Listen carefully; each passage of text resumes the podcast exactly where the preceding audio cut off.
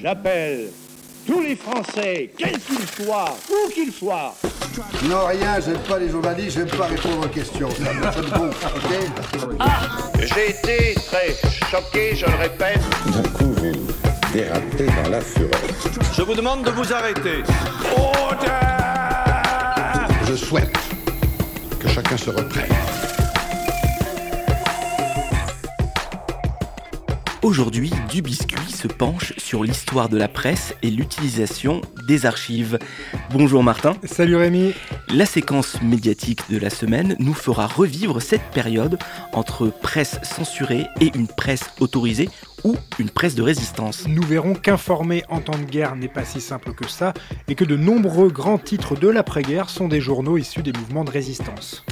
Avec notre invité, nous ferons le point sur la presse depuis 1945, quelles évolutions ou quels changements la presse papier a subi. Patrick Evenot, historien des médias, nous rappellera comment la presse a fait face à l'apparition notamment de la télévision puis d'Internet. Nous ferons également le point sur les sites d'archives, d'images, de photos qui doivent nous permettre d'aborder de multiples thématiques historiques. Grâce à l'INA, à Retro News ou à Gallica, nous pouvons nous servir de ces ressources pour, encore une fois, provoquer le débat et affûter notre esprit critique.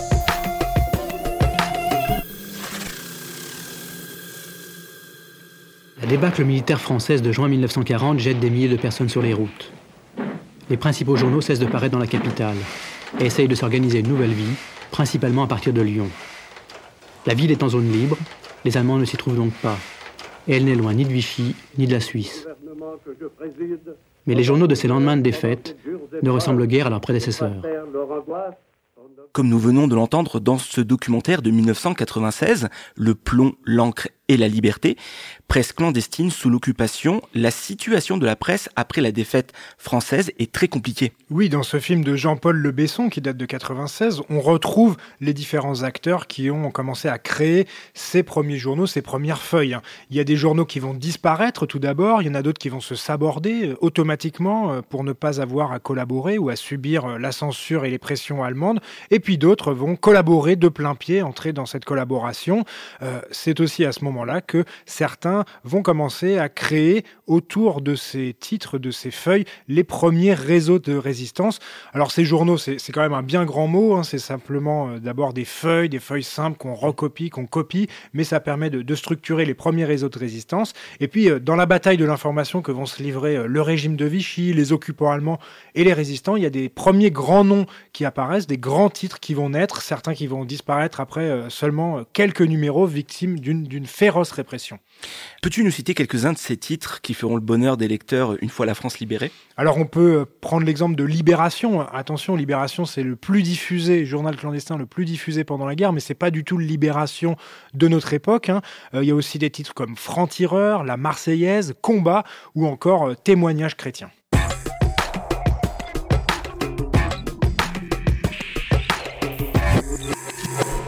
Notre invité, Patrick Evenot, historien des médias, va nous aider à comprendre la suite de l'histoire. Il nous dresse à grands traits l'aventure des journaux français après la Seconde Guerre mondiale. La presse euh, en 1944-45 est complètement épurée, renouvelée, etc. Mais euh, en réalité, elle retrouve très rapidement euh, euh, les fondamentaux de la presse, qui est de faire de l'information, etc. Elle est pendant les années 50, 60, 70, euh, quasiment la seule à faire de l'information, parce qu'il y a certes des radios et petit à petit des télévisions, mais qui sont soumises à l'État, euh, à la tutelle et à la censure de l'État, et donc euh, jusqu'au début des années 80, la presse règne sur l'information. Et puis à partir des années 80, avec la libéralisation de l'audiovisuel, on a une multiplication des chaînes de télévision, des stations de radio, ce qui fait que la presse est fortement concurrencée et commence un, un certain déclin. Et puis à partir des années de fin 90-2000, apparaît le numérique, euh, la presse numérique. Alors euh, une partie de la presse papier euh, devient aussi numérique, mais aussi des radios, des télés, etc.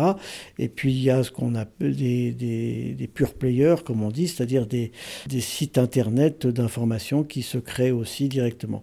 Ce qui fait qu'il y a une énorme multiplication des moyens de communication qui s'est accéléré depuis quelques années avec euh, d'un côté la mobilité, euh, tout le monde a maintenant des, des, mobiles intelligents comme on dit, et puis avec les réseaux sociaux qui se sont multipliés, qui sont pas des canaux d'information mais qui sont des médiateurs entre les canaux d'information, le grand public, etc. Et donc on a un foisonnement, une multiplication gigantesque euh, des, des capacités d'information, ce qui fait que ça devient de plus en plus difficile à choisir euh, parmi tous ces canaux et euh, à, établir un lien de confiance comme il y en avait peut-être avant avec son journal, parce qu'on allait acheter non pas n'importe quel journal, mais un journal en kiosque où on était abonné. Et là maintenant, on a une telle multiplication que c'est de plus en plus difficile de choisir et que les liens de confiance ont fortement décliné depuis une vingtaine d'années. En France, ces liens de confiance qui s'amenuisent, on s'en rend compte la plupart du temps une fois par an lorsque le journal La Croix fait paraître son baromètre, le baromètre La Croix pour la confiance des médias. Ça existe depuis 1987. C'est un sondage réalisé par Kantar, l'ex-TNS Sofres, et par le journal La Croix. Et chaque année, on voit que la confiance des Français dans leurs médias s'amenuise de plus en plus. Martin, est-ce que tu peux nous donner quelques tendances? Alors effectivement, hein, déjà, il y a une grosse tendance, c'est que les Français sont souvent méfiants par rapport aux médias, même si la radio, par exemple, est le média dans lequel ils ont le plus confiance. Internet tout le monde sait à peu près qu'il faut se méfier. Et donc, Internet, il y a des chiffres très bas de confiance dans euh, Internet. On a aussi, euh, plus classiquement, des gens qui vont euh, se méfier complètement de l'information, qu'elle soit radio, télé, web ou presse. C'est les jeunes à plus de 50, à 50%, ils, s'isolent de l'information. Les femmes, les moins diplômés, les gens engagés politiquement, tout cela, ce sont des gens qui ont de plus en plus de méfiance dans les médias avec pour certains d'excellentes raisons, une critique des médias qui n'est pas assez faite. En tout cas, plus de 70% des personnes interrogées dans ce sondage n'ont pas trouvé un véritable changement depuis euh, ce qu'on a appelé la crise des Gilets jaunes et euh, ces manifestations où parfois des journalistes étaient euh, pris à partie verbalement mais aussi physiquement. C'est ça qui est le plus compliqué, c'est que il n'y a pas l'air d'avoir d'amélioration pour l'instant du côté du public et surtout du côté des solutions proposées par ces professionnels. Avec Patrick Evenot, vous êtes aussi revenu sur la transformation numérique de la presse et des médias. Oui, par exemple, si on prend la PQR, on l'a vu, Patrick Evenot évoquait l'arrivée d'un Internet, l'arrivée du numérique en PQR, en presse quotidienne régionale, eh bien, ça se matérialise dès septembre 95. Les DNA, les dernières nouvelles d'Alsace, vont avoir un site web. Quelques mois plus tard, en mai 96, c'est Sud-Ouest qui va euh, avoir son propre site web. Dans un premier temps, euh, Rémi, on va mettre en ligne tout le contenu. Hmm. On va pas choisir, c'est le contenu qu'on retrouve dans le journal, mais ensuite, ça va évoluer. À partir des années 97, 98 et puis des années 2000, c'est l'explosion là d'un contenu qui sera exclusivement réservé au web. La c'est que la presse quotidienne régionale cherche aussi un modèle.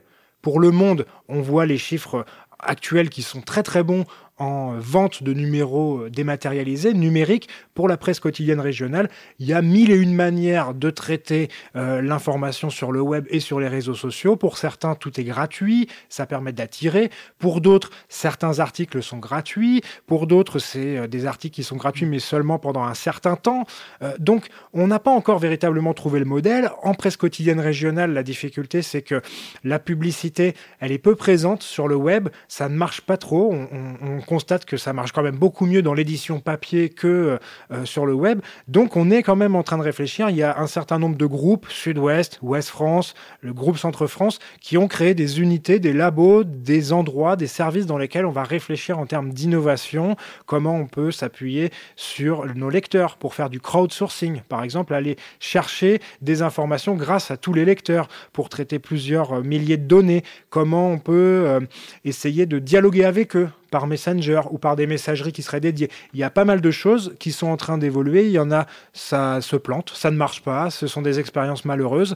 Et puis il y en a qui sont euh, peut-être les futurs modèles euh, pour euh, l'ensemble de la presse quotidienne régionale. Patrick Evenot a tenu à souligner la trop grande importance prise par les grandes plateformes et les infomédiaires qui brouillent les pistes. Le problème, ce sont les, les plateformes et les infos, ce qu'on pourrait appeler les infomédiaires. Les plateformes qui, euh, comme Google, parce que c'est la, principale, qui vous donne, quand vous cherchez quelque chose d'actualité, qui vous donne un titre Et puis, euh, bien souvent, on s'en contente. Euh, donc, euh, on ne va pas creuser, lire l'article. Et puis, ce qu'on appelle les infomédiaires, c'est-à-dire essentiellement Facebook, Twitter et, quelques autres, qui sont abreuvés en partie par des médias professionnels, mais qui sont aussi répercutés par toute une série de gens qui ont droit à la liberté d'expression et qui peuvent dire tout ce qu'ils veulent, y compris des bêtises de temps en temps, mais aussi des choses intéressantes. Et, donc on a une espèce de, grand magma informel où il est de plus en plus difficile de se repérer, euh, sauf si on n'a pas quelques, euh, bases solides de, référence, euh, aussi bien éducatives qu'au niveau de l'information. Le grand magma informel, c'est l'expression utilisée par Patrick Evenot. Quelles sont les pistes étudiées pour renouer les liens avec le lecteur? Tisser le lien, il y a plusieurs manières de le faire. Alors les médiateurs, il y a eu quelques essais, mais il y a en France 8 ou 9 médiateurs seulement pour l'ensemble des médias. Donc c'est pas suffisant parce que les médiateurs, ils sont euh, d'une certaine manière otages de leurs propres médias. Ils sont là un peu en défense, même si euh, ils essayent de dialoguer avec le public, ils sont un peu en défense de leurs propres médias. on a mis en place des comités d'éthique des comités d'éthique depuis euh, la loi Bloch de 2016, et puis il y en avait eu quelques autres avant, euh, qui, est une façon de répondre aussi au, public en disant, voyez, on va euh, s'occuper de... Le problème, c'est que là aussi, c'est interne aux médias et bien souvent, alors il y en a qui font très bien leur travail, je pense à celui de Radio France ou à celui de France Télévisions, et, puis il y en a d'autres qui font pas grand-chose, qui se réunissent deux fois par an pour dire voilà, c'est très bien, merci, au revoir. donc, c'est pas suffisant. Un conseil de déontologie, c'est l'une des solutions pour Patrick Evenot. Il s'appelle le Conseil de déontologie journalistique et de médiation. Il vient d'être mis en place, le CDJM. Patrick Evenot en est membre. C'est l'un des grands soutiens de ce projet. Mais euh, il n'y a pas que cette solution. Il y en a plein d'autres. On peut parler euh, de la volonté de certains acteurs de la télé ou de la radio de faire des émissions en public, de proposer des rencontres, des débats, des conférences, des festivals. Le Monde fait ça, Libération fait mm. cela. Il y a aussi euh, toutes ces visites de Radio France, par exemple, des opérations portes ouvertes qui permettent à chacun d'aller voir, regarder ce qui se passe derrière dans les studios, de comprendre un peu mieux le fonctionnement des journalistes et de ce métier au quotidien. Il y a enfin euh, toutes les explications, les vidéos, les making-of, le décryptage du métier. Je pense que ce n'est pas exhaustif. Il y a plein de manières de, de retisser un peu les liens, mais en tout cas, ça fait partie maintenant des préoccupations euh, des médias. Pour Patrick Evenot, lui, il va revenir sur le rôle bah, de notre sujet, de l'éducation aux médias et à l'information. Il y a d'un côté l'éducation aux médias, c'est-à-dire montrer aux, jeunes et aux moins jeunes comment les médias fonctionnent, mais il y a aussi l'éducation à l'information, euh, c'est-à-dire montrer comment fonctionne le système d'information et comment on peut l'améliorer. Euh, je crois que tout ça c'est très bien, sauf que il y a 35, 35 000 ou 36 000 journalistes en France, il y a 60 euh, millions d'habitants en France. Vous voyez que le temps que tous les journalistes rencontrent tous les habitants, ça va être très très long. Et ça va leur demander beaucoup de travail et pourront plus informer.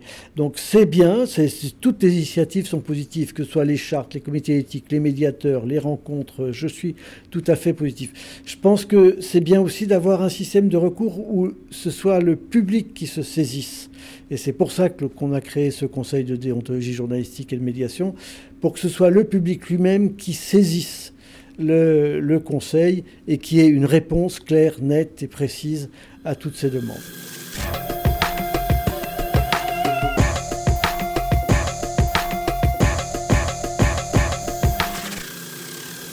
Pour conclure ce nouvel épisode du Biscuit, tu voulais revenir, Martin, sur l'utilisation des images d'archives. Alors l'utilisation des images d'archives, Rémi, elle est très intéressante lorsqu'on veut euh, préparer des débats, des rencontres avec le public, avec des adultes, mais aussi avec des enfants, parce que on peut s'appuyer sur ces images pour construire des séquences faire nos séances.